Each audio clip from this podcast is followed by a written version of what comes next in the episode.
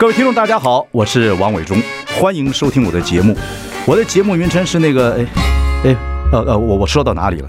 对对对对，我节目就叫，哎，我说到哪里了？很高兴跟大家见面。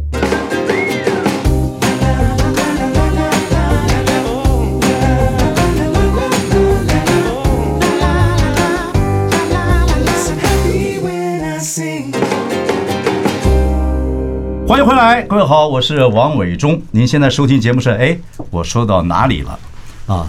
我隔壁这位是谁？等一下给你介绍。你觉得我这节目名称怎么样？哎，我说到哪里了？非常好，很适合你。我跟，我跟你聊天会不会聊到一半就不知道自己说到哪里去了？我会提醒你，我也会提醒你。可能会我会说到哪搞不清楚。我们这个新单元呢，呃，叫做戏啊追追追。其实从呃不久以前，应该是影音平台开始串流起来，再加上这个疫情啊推波助澜，所以就变成大家追剧啊变成人生中很重要的一件事情。可是你追什么剧？这剧怎么来的？为什么会红？其实中间有蛮多道理。所以节目呢，不仅是给一些追剧人看，我也希望一些影视的想往影视发展的一些年轻人可以听听看。因为我要请到一位追剧专家，就是我旁边的郑芬啊，郑芬你好，我钟哥好。对，郑芬现在郑芬待过很多大媒体。最早是在中国时报，后来又到过我们台北之音那个伟大的媒体，后来又到了三立。三立华流的时候，他担任很重要的主管，然后甚至把华流推到过呃大陆去哦，然后红了陈乔恩等等，是吧？很多对。然后后来呢，现在呢，他是专门研究这个影剧各方面的行销，在政大教学生。是的。你现在是硕士对不对？我是博士候选人，是个博士了。博士候选人 啊，你想怎么样啊？你到底 还好了，还好。不过说到追剧，真的有很多的学问啊，对，等等等等。我们今天就来谈几个你推荐的这个追剧的内容，好不好？好啊。你第一个要推荐的是什么？我要推荐的是《二十五二十一》。我在 Netflix 看看过这个这个 title，但是没有看这个戏。为什么不看？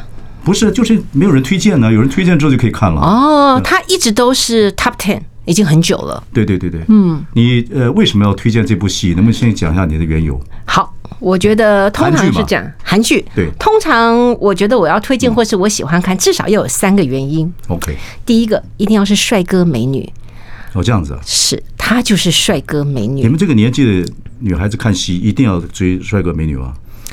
呃，通常追剧就是一种娱乐跟反射。可是我看韩剧哦，我还蛮喜欢那些中年大叔，我说更就像比我这个年纪差不多的那些都长得不好看，可是演各种角色，演什么检察官呐，演善良的人，演杀人犯的，哎，都演得很好，都长得不好看。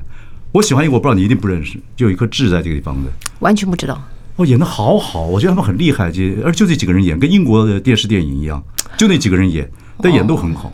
我一定要帅哥美女，我没有帅哥美女实在很难看。不，你还是要推。不过以后我有些任务不错的剧，我也要推一推。就是我觉得男人可以看的戏，因为男人可以看的戏其实不多。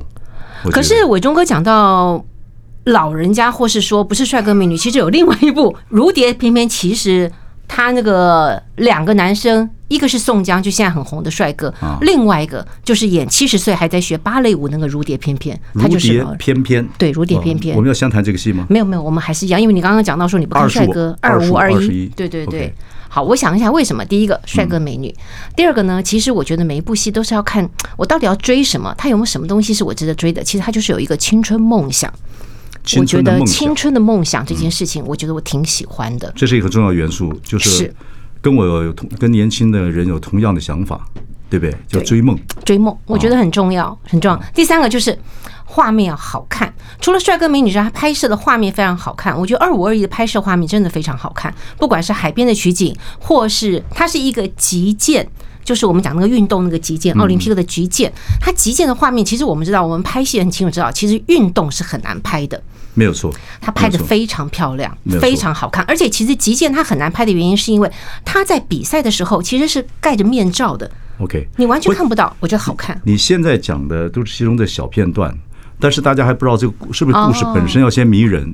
这故事到底在说些什么？二二十五二十一，对不对？好，嗯，我简单说这个故事。二十，你要在不剧透的情况之下，要说出这个戏迷人的地方，这很难哦。哦，我可以，可以，好，来 好，二五二一呢，其实二十五就是男生的岁数，二十一呢就是女一，男一女一，二十五二一，其实它就是一个落魄的富二代跟一个高中生谈恋爱的故事。但是他们呢，除了谈恋爱之外，其实他们还共同追求各自的梦想。什么时代的戏？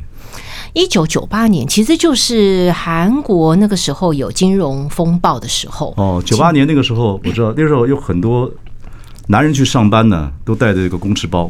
到汉江去，告诉七小时我去上班了，有蛮多人在汉江跳下去的，真的，那个时候就是经济危机的时候。对对，韩国那时候经济很大的问题。所以伟忠哥，你没有看剧，你也知道，这个男主角的爸爸就是这样，他跑路了。嗯嗯，对，他就是落魄，其实就是这样，就完全反映。我觉得韩剧很有趣，就是他把一个社会的氛围或者那个年代的部分完全融入在剧情当中。我想这个很重要，嗯，这种叫时代剧啊。我觉得时代剧其实我们也做过《光阴的故事》等等等等，对，很成功，非常成功。如果现在我做这个，当然还有个很大的目的，我希望如果有些人想从事以后影视工作啊，比如年轻人等等，对，你要注意一些为什么现在这种串流的平台上有些戏会红，它有原因的。所以那个时代，你要那个时代对你来讲，每个时代是很重要，那是你的情怀。如果你把这个时代的一些东西放在里面，就不光是男男欢女爱而已，它就有时代背景。看起来就有意思，共鸣嘛。伟忠哥真的是比较有程度。我刚刚讲了这么多帅哥美女，你一下提到这么高的层次，不要取笑我。没有，我没有。不，我觉得这样就就是男人观众就会觉得有有意思。不光当然还是爱情还是很重要嘛。像我的戏，我的我做的戏爱情就比较少。可是说我需要女性的制作人，所以这也是提醒大家，你说男性制作人要配女性制作人，女性制作人要配男性制作人，我觉得做的戏会比较好看。对。应该是这个样子，没错。啊，嗯，他这个时代是在一九九八年，一九九八年。汉江危机的时候，这个年轻人追梦碰到问题之后怎么办？对对，这个是时代背景，没错。这部戏叫二十五、二十一，二十五岁跟二十一岁，一个其实他们两个差四岁，但是事实上其实一个高中生，其实就是一个学生跟社会人士的谈恋爱。回来之后我们再追剧。I like 欢迎回来，我是王伟忠。您现在收听节目是 哎，我说到哪里了？我说到哪里了？我说的是说啊，现在很多人追剧，我们请到追剧达人张振芬来聊一下最近所红的戏啊，他会推荐的这个是二十五二十一，是一个韩剧。我看那个排行榜上，韩剧几乎占了十分之十。是的，是的，真的真的，好可怕，好可怕。其实二十五二十一这个戏多久了？现在才播到第十集，是跟韩国跟播 TVN。OK。嗯，呃，我们刚才讲了，我们提醒一下，就是这个戏呢，为什么这么推荐？因为它还是讲男欢女爱，它用的时代背景是一九九八年韩国经济产生危机的时候，然后这个年轻人在追梦，二十五岁年轻人跟二十一岁的女孩子啊谈恋爱，这是主轴，但旁边还有一些亲友所发生的事情，所以这就比较精彩了。我说这个戏就有时代背景，说男生男人看起来也不会觉得很枯燥，可以了解一些那个时候时代背景，是吧？对，然后我觉得。其实他除了刚刚伟忠哥说的爱情的部分，其实更吸引人的是他对于青春梦想的这个部分。我觉得其实我们都不是那种二十几岁的人，可是我觉得我们还是有那个梦想。那当然，对。那他在剧中里面其实都提醒了我们，其实我们都是有那个梦想的。那梦想其实是每个人都有，可是我们常常会忘记。我觉得看了这部戏，就会突然间想到说，哎，其实年轻人梦想这件事情，只要你努力，其实就有机会达成。那虽然听起来很严肃，他把这样子的呃女女主角，其实女主角她其实就是一个非常喜欢击剑的一个女生。那这个这一个击剑的这个故事，或者她在奋斗的过程当中运动，其实她已经拉高到奥运国家的这个层次。所以她在所有的比赛，她的都是国家的比赛，或是国际的比赛。所以你看起来她的比赛都是非常的有爱国意识掺杂在里面。对，所以那个时候一九九八年是亚运的时候嘛。对，它其实跟事实上的亚运，呃，亚对是亚运，它事实上其实是冬季或夏季，其实它是有点差异的。但是，对冬季亚运或夏季亚运，对对对，这对我们来讲，其实我我只觉得它就是一个国际性的比赛，然后国际性的比赛其实是很有趣。它的重点是说，它到最后的呃 PK 冠军跟亚军的这个 PK，两个都是韩国。都是韩国的，因为对，就是他都韩国。韩国在运动方面很有韩国人爱国的精神呢，包括裁判也是这个样子。是的，对啊。如果我们去找历史，会发现说 裁判的判别的这个部分也很不新闻。你像这次台湾在奥运上表现的不错，对，我觉得这个结合运动其实是蛮重要的一件事情啊，尤其运动现在是显学，真的显学，对，而运动会使人好看，等等等等。所以我觉得这个以后放在台湾的剧里面也是，如果年轻人要从事这个工作，做编剧什么的，我觉得这个还是蛮重要的因素。对，韩国其实本来是也有戒严，有各方面来讲。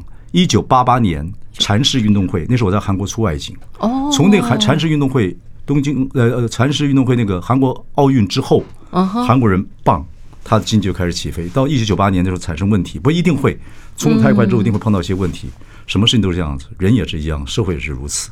嗯，所以他利用这个时代背景，其实蛮有思，蛮有真的蛮有意思的。然后，那男主角基本上其实他就是个富二代，嗯，家因为就像刚刚伟忠哥讲的嘛，他们是中小企业，企业就宣布破产，所以他也是一个落魄的第二代。但是呢，他自己也有一个梦想，所以他虽然大学没有毕业，其实，在韩国是非常重视学历的。对，非常重视学历，他们跟台湾差不多，所以很多很好的大学出来一定有工作。对，那他跟我们有点相关，是说男主角他其实就是一个电视台的记者。那能够进入到很厉害的电视台，都要大学毕业。他是唯一只有高中毕业的。哦，人设是这样子。对，人设是这样。那所以他在里面其实也是一样，长官会为了收视率扭曲事实，为了剥夺收视率的这一趴很有感觉。是新闻，是扭曲新闻。呃，扭曲新闻背后的感觉。所以他也批评新闻。对，有有。哎呀，这个太，这个太合乎现在台湾的状况，太又有运动。呃，运动性也不错，然后各台电视台为了争取收视率，然后要扭曲新闻，然后什么样？是太适合这个，这太好抄了，这太好抄了，很好看，很好看。最重要是播这则新闻的主播是女主角的妈妈，女主角是个高中生，高中生。她然后其实这个故事我有一点点小剧透没关系，因为其实就前一集就是这样。其实女主角为什么她会有争议性，是因为她其实就是人家不看好的冠军，全国都是为。不是冠军的女二，加油哦！所以如果要学编剧的，要学影视的年轻人，要听到我们这份分析，这个这很重要。这个听起来有点俗，可是俗很重要。对，俗很重要。任何戏就是这个新瓶旧装，装呃旧瓶新装，一定是如此。再加入时代意义，加上这个还有人设，然后男女主角还是要迷人了。我觉得演戏还是要迷人，演演戏，明白你演青涩也好，演那个熟练也好。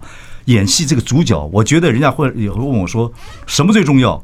哎，我觉得演员还是重要，重要一个一个烂剧本被好演员可以演的啊出类拔萃、精彩万分，有好剧本会被一个烂演员演的很坏。对。对，这个其实在我在看来，这个剧我觉得女主角她非常成功、非常好看的原因是，她其实已经超过三十岁哦，可是她在里面的诠释，她是谁演的？呃，金泰梨，金泰梨，金泰梨，金泰梨。对，金泰梨，我觉得我好像很熟这个人，不熟，完全不熟。我觉得差不多。我我看韩国的女孩子长得都差不多。哎，那如果你最近台湾女孩现在很多人长得也差不多，差不多。如果你有看，这很奇怪，为什么人都开始越来越长得都差不多？就是医学进步喽。你这个就你就是你是金牛座对不对？嗯，金牛座讲话就太实在，我就不会这样讲。天蝎座也好不到哪里去。对，伟忠哥天蝎座吗？不是不是不是哦，不是。反正广播上讲也没人证实，管他什么座。好，我要说这女生为什么为什么厉害？是如果伟忠哥没有看过这女生，最近其实 Netflix 开始会播一个叫做《阳光先生》，你应该有听过李秉宪吧？李秉宪当然听过，对吧？第好，他李秉宪来过台湾嘛？对不对？来过来过。对，那时候我们公司好多人要去看，我全部开除。好，他们开除我了。他们开除你了。对，其实这个女主角她红的是跟李秉宪。多年前演的一部叫《阳光先生》，我看过，你看过？我看过，看过，就是那个女生。对对，不是我跟你讲，我真的分辨不出来。就就是那个女生，就是那个女生，就是这个女主角，她演的非常好。两个东西分辨不出来，一个就是很多韩国女孩长的样子不不是很分辨出来，但是我觉得韩国戏有一点很厉害，她有些女的长得不是极漂亮，但是演技有个性。还有高尔夫球赛，现在不是韩国韩国女生、韩国男生参加世界比赛，前面会介绍，Ladies and gentlemen, may introduce。哦，谁谁谁？对，From Korea，陈江阳；From Korea，昆庆勇；From Korea，黑琼阳；From Korea。不过话说回来，这这个这个不管是中国和台湾出去也是一样，听不出来。陈琼康、王伟勇、钟伟旺，分不太出来。伟忠哥好厉害哦！我说到哪里了？你现在就知道我为什么要叫这个广播名叫我说到哪里了？我们讲到女主角。OK，我们讲到女主角，我们讲到说，怕你不认识我让你讲说，让你知道说她是阳光先生的女生，然后你说你看过，了解了解。对，这个女生真的很厉害，我觉得男一也很厉害。嗯，伟忠哥可能有没有前阵子有听过一部，你可能也没听过，叫做《海岸村恰恰恰》。哦，很很很陈恰恰啊，很红很红的那个男生叫金宣武。我看过那个预告，我也看，我看过，我都会观，因为我们做这行，我都要观察一些。我喜欢这个戏是在乡村发展的一个，对，一个乡下女孩子，然后她很有个性，是大不咧咧的，真会红。对，我喜欢，有点像以前这 Sandra Block 这种演戏的方式。对对对，这个我我我好像我也扯远了。我要讲的是说，你也到年纪了，你也不知道说到哪里了。好，我要讲的是这一个男一，你要讲的是这个男一，我们休息一下，好，等一下回来。好。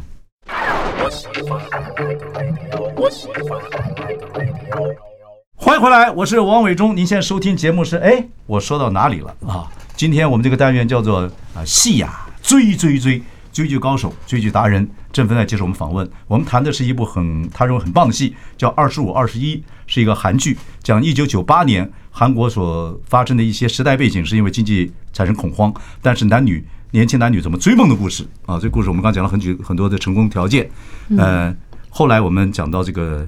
我就讲了，讲到男女主角表现的非常优秀，女主角三十几岁可以演十七岁的金发亮，对，对，然后男主角这个演阳光呃参阳光先生的很阳阳，是不是？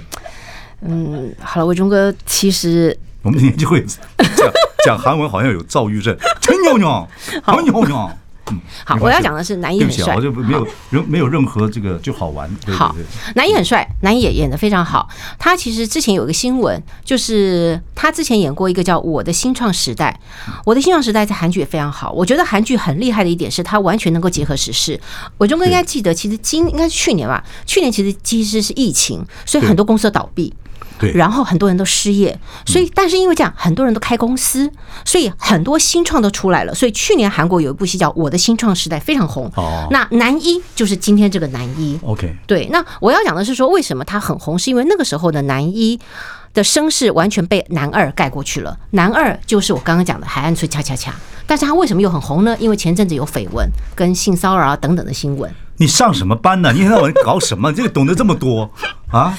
所以我说，帅哥美女很重要，因为你会一直去，一直去追，一直去追。这个你们家有除了你还有两个女儿，所以追剧又再加上疫情，加上个对很多女孩子来讲，基本上是一个抚慰心灵很重要的地方，对不对？非常，尤其是那我看韩剧，我喜欢看他破案呐、啊、法庭戏啊，像最近的那个《少年法庭》，哦，我觉得很好。还有韩国人很喜欢把整个政府或者是政治上的一些贪污的事情、乱七八糟的事情就演出来，政府完全没办法阻止，然后演得非常好。台湾不可能，还有光州事件，他也也也拍，也非常好。对，我觉得会这个时代背景，而且很敢拍，而且拍的很好，而且有感情，而且每个韩国剧里面，我觉得他们都有喜剧成分。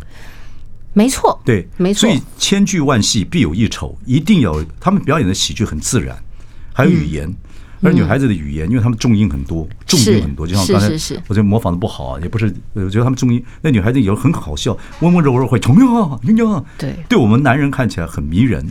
哦，我觉得不是吴龙软语，但是很迷人。你讲到动作啊等等，我觉得为什么我说这部戏它非常好看？除了我刚刚讲的这些爱情啊、追梦啊、青春、体育啊，其实它很多肢体的小语言，让你会很多的会心微笑。我举个很小的例子，比如说女生她在演的时候，她其实是一个为追梦，但是她也有点大拉的个性，所以你就发现她走路可能有点小外八。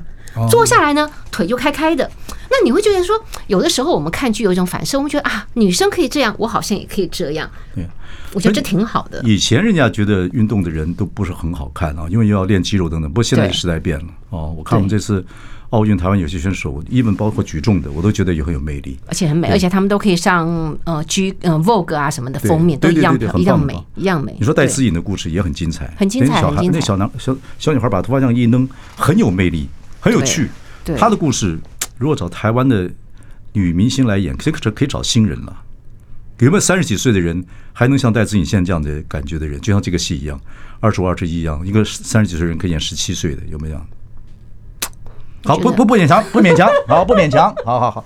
哎，我们时间有限，我们说这个时间差不多到了。好，呃，你这个戏还要跟呃听众朋友介绍一些什么吗？呃，我觉得还有一个就是所有戏很成功的，另外一个就是京剧。就是每一部戏都有一些京剧，有一些经典台词。对，京剧好，京剧好，随便你讲。对，就是京剧。我讲京戏。对，我觉得京剧，它这京剧其实大概都是类似，像比如说，他就会讲说，女主角就会听到说，她妈妈说，其实爸爸以前跟我说，所有的失败可能都是像子阶梯一样样累积起来，就会达到你的梦想。听起来很简单，那对于一个小女生讲起来，我们觉得好像我们所很多的成功都是用失败累积下来的。哦，很多失败就像台阶一样，一个一个样的累积下来，你就会你就会达到你的成功。很多失败就像台阶一样，一步一步的。你就会达到你的成功。不要睡，好不好？我觉得，我觉得它里面有很多像这样子，还有什么？但是都是男女恋爱有没有什么金句？哦，这里面男女，我觉得他有一个很厉害，是说他问他，其实女生跟男生常常会纠结一件事情，说我跟你的关系到底是什么关系？是恋人还是朋友还是等等？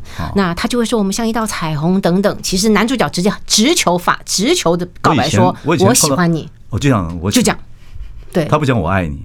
这个很精的，这个我我当年谈，我当年谈恋爱的时候，我都没有说过我爱你，我也很直白，只知道我喜欢你。快到我要一定要逼我讲我爱你的时候，怎么样？我就散了，我就散了。所以这怎么接？我喜欢你，这有什么？这这有什么呢？这就你觉得金句啊？不是，我没有说京剧。我觉得你刚刚问我男生女生爱情的京剧啊，其实它是一下子。我们通常是这样哦，我们在看剧的时候，我们以为这就是韩剧好看的地方。我们以为他会暧昧三集，啪，他第二集就告白了。哦，我觉得不一样。我觉得现在好看就是说你在意料之中，但是他给你意料之外的，我就觉得我猜不到，我觉得那就好看。对对对，做戏有个方式就可以不俗了，就是别人用过的。我改个方法，但是男欢女爱差不多这样子，可以改个方法就 OK 了。嗯，对对对，所以我觉得这个也很符合我们的感觉。是我原来以为在暧昧暧昧，啪，他直接告白，我觉得超爽。我觉得你你看看就好了，你这辈子我就觉得就安分其位就好了哈。OK，就看剧。好，我们大家等一下回来之后，你再介绍几部，我们要加时间，再几个几个好的例子，让大家有追的可能，好不好？好，好，我们马上回来。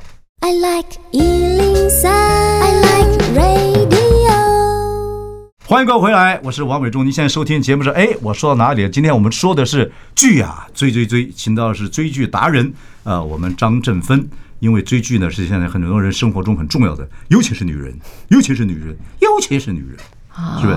可以得到和得到这个生活中大概真的达不到的事情，不过这蛮好的，这个解决很多社会问题，我觉得蛮好，蛮好，是也解决我们很我们男人很多问题，蛮好。然后去想想别的事情，蛮好。伟忠哥，伟忠哥，伟忠哥，最近还要看什么吗？我刚刚讲了二五二一，然后其实青春梦想，我们刚刚讲了如蝶翩翩。可是伟忠哥，你刚刚讲了蛮好的，蛮好的。最近还还看了什么剧了？是不是？不是我看，是我老婆看那个什么叫《金鱼妻》，是不是？日本啊，我也看了。因为大家都追韩剧，现在日本戏呢，我看日本人，日本人对韩国那个恩怨情仇是。长久的韩国对日本是很有恩怨情仇。对，这几年日本对韩国很有恩怨情仇。为什么？他很多的影视被韩国超过去了啊！他经济方面现在很多会韩国也赢过他了。他恨死了日本人，是不是故意挑挑拨日韩之间的感情？嗯，金鱼姬也是。可是为了让我们台湾稳定其位，挑拨日韩关系是好的。金鱼姬是个日剧嘛？金文这种剧，金金鱼妻是个日剧，日剧，所以我觉得这个戏，可是这个戏呢，我老婆他们现在很在追，为什么呢？我听说这部戏，哦，我这个每次走错客厅，因为我们两个电视，我出去的时候，我就看他坐在那个那边看这个金鱼妻，对，然后那个眼神怪怪的，然后看到我也怪怪的，很难解释。看那个戏之后，他这样看到我说有点小恨意，他恨我很几十年了，那也无所谓了。他这样，我说好看吗？嗯，可以。嗯，后来我才发现那个戏就是一栋大楼里面所有的太太们，所有的太太们跟金鱼一样还是怎么一回事？反正每一个太太都是都有外遇，然后这个戏很现在很红，这什么戏？这能看吗？这 NCC 不管吗？啊，管不着啊！这戏这这戏呢，应该在串流平台出来的时候应该打一个字幕，看这个戏请慎入啊，因为会可能会破坏家庭问题，产生家庭问题。外遇这样的剧哦，其实一直都是对韩国还有什么什么什么。什么？哦，外遇一直都是刚刚讲的，我忠哥讲的日剧的部分。其实我觉得真正厉害的外遇剧是韩剧。韩剧从以前的《妻子的诱惑》很早很早，还记不记得？对对对，那个戏我禁他们看啊，没有没有没有没有禁没有禁。对，那时候《妻子的诱惑》那个时候才有什么大老婆的反击，这个一听就知道是个外遇，对不对？我觉得还有一个戏叫《夫妻的什么夫妻》哦，我现在觉得《夫妻的世界》夫那什么英国戏改编的《夫妻的世界》。夫妻的世界，夫妻的世界，那个戏我有看。哦，你有看？那戏我只要我看到，就是看到他后来跟呃小三在一起了，离婚了，但是他他太太要反击，又去追回原是前夫，对对对对对用很多性感的方式。是我看那边，我觉得好揪心，不要看了。我就在那边不要看了，我觉得太可怕了。我觉得你太夫入戏了，妻要这样子，就像我觉得太入戏了。我就看以前我们看 Michael Douglas 那部电影《玫瑰战争》一样，哦，太可怕了。帅帅帅帅的，对。夫妻很可能在一夜之间一句话就啪就整个瓦解掉。哇，那个戏太可怕了。好，我们说到这就是韩剧，但金鱼金鱼期为什么最近红红呢？我觉得金鱼期是很重要，是说韩剧它每个女人在一个，大楼里面都在外遇，这像话吗？我觉得电视上演的都是真的。你 baby，我觉得电视上演的都真的，我觉得他就是压抑，用大陆我觉得他压抑这。戏红就是男女人压抑。压抑，我觉得女人就压抑。然后看剧，其实你除了要轻松有趣之外，其实还是一种疗愈嘛。他为什么一栋大楼里面十个女的，十个太太，十个都外遇？那么不也是巧呃，没没那么多了，在六个了。戏剧张力。对对对为什么叫金鱼期呢？就是女生，其实她们有一个，就你像是算命师之类的，告诉他们说，家里面如果养一个只金鱼，可能夫妻感情或者家庭会更好。所以呢，你就要在家里面养一个金怪不得我们。家就开始养金鱼了，对，就就就对对对对，所以就是养金鱼的这一件事情不。止一只。哦，对说如果大家夫妻有个共同的嗜好，对，或者其实就是养个鱼，其实就好像我们风水的概念嘛哦。你家里有个鱼，或家里有个什么，他讲的时候你要个金鱼，家里可能跟夫妻的感情或其者家里更和谐不。是风水有问题，是夫妻有问题。夫妻有问题，但是就是假借别的方法，看能不能改善。那我觉得其实刚刚讲的日剧、韩剧其实有两个，其实我觉得可以 mix 来看待这件事情。比如说刚刚讲的禁欲期，其实就是内心啊、压抑啊。其实有另外两个，一个是上流战争，一个呢是夫妻的世界。对，其实夫妻世界刚刚伟忠哥已经有讲了，他其实就是外遇小三。那为什么我会提到上流战争？它叫 penthouse，它一样一栋楼里面彼此外遇。对对，对。我觉得那就像台北地堡一样。哎哎。你，好多那边朋友，哇，哎哎，他们这播播出去了。嗯，好吧。呃，我我觉得外遇这个事情，基本上我觉得应该就是社会的常态好，金玉期你看了没有？看啦，好，当然你也看了《上流社会》跟《夫妻的世界》。对，你们看过这种戏之后，像你有两个女儿啊，很好，跟老公呢也很好。你老公我也认识，是就是俗辣啊，就是不敢惹你啊。是的，熟了，对，开玩笑，开玩笑，大家很熟。呃，好，你们女孩子看完真能达到心胸的这个这个是舒心养气吗？我觉得可以耶，我真的觉得可以。所以你如果说像我们不是大男人主义哦，我们是可以让太太看这种戏的哦。所以如果太太有些朋友比较看的太太看这种戏，你不要去阻止他。不要，因为我觉得其实看剧了之后，就疗愈之后，现实社么意思？你现实社会中就不会去做了，因为感觉上好像我已经获得了满足。我觉得看剧真的会这样。OK，对那我们要成立一个金鱼期基金会，然后就是鼓励女孩子太太看这种戏，这样子的老公就比较安全一点。我觉我觉得不管如何，我觉得外遇其实如果从女生的角度来看哦，其实它都有一个中心思想在里面，其实就是做自己。我真的觉得蛮重要的。不过我觉得时代真的进步了，女力也开始了。以前外遇都是男人，哦，现在对大部分现在女性也觉得说为什么啊等等等等。是你看从日本呐、韩国这种比较大男人 m a r c h a l i s m 这种大男人主义情况之下，这种戏就会反射，所以一个戏会出来，一个一个社会会制造什么呢？戏其实也看到这个戏这个背景嘛。就这个社会有什么样问题？好对对对我们最后还有一点时间，你介绍一个健康叫什么什么偏偏什么偏偏，你就要介绍给我的吧？对对对对，如蝶翩翩，如蝶翩翩翩翩，如蝶翩翩，简单说就是一个七十岁的男人，他年轻时有一个梦想五想年，就七十了。还有年轻人有他年轻有个梦想，他学芭蕾舞，所以当他退休的时候，他其实他的老婆或什么都觉得你就是做退休，退休要做的事情就大家可想而知，其实就是呃散步啊，帮忙小孩的事啊什么。可是他呢，竟然是从头开始去学芭蕾舞，而且他还上台表演了。OK，这个是 fiction 是吧？就是是是，呃，还是一样是 Netflix 的，对，我说 fiction 是它是创造出来的戏，不是不是真人真事嘛？啊，不是不是不是，它是漫画改编的漫画漫画，我觉得韩国很厉害，就是他们的看漫画的习惯跟市场非常的大。我觉得跟大陆有点不太一样，大陆很多都是从小说改编，大陆很呃台呃韩国很多从漫画改编，对，漫画很自由啊，很自由，对对对。漫画非常自由啊。嗯，所以我觉得，我觉得这部非常的好。我觉得对于呃上了年纪的朋友们，好的，好的，对知道知道知道知道知道，好，有梦想可以追。非常感谢振芬介绍的几个戏给我们看，好，也谢谢各位听众。今天是我们哎，我说到哪里了？呃的第一天播出哦，以后我们尽量介绍有趣的一些话题给大家。然后各位对我们节目有什么意见，然后有什么问题要问我们啊，或希望我们请到什么人，请随时让我们知道。OK，好，那就我们今天节目就到这地方为止。我们的节目有个特色，就是结束之前，呃，来宾跟主持人会跳个舞给大家看。来，现在起来，好，可以吗？快，真的来，好，你跳吧。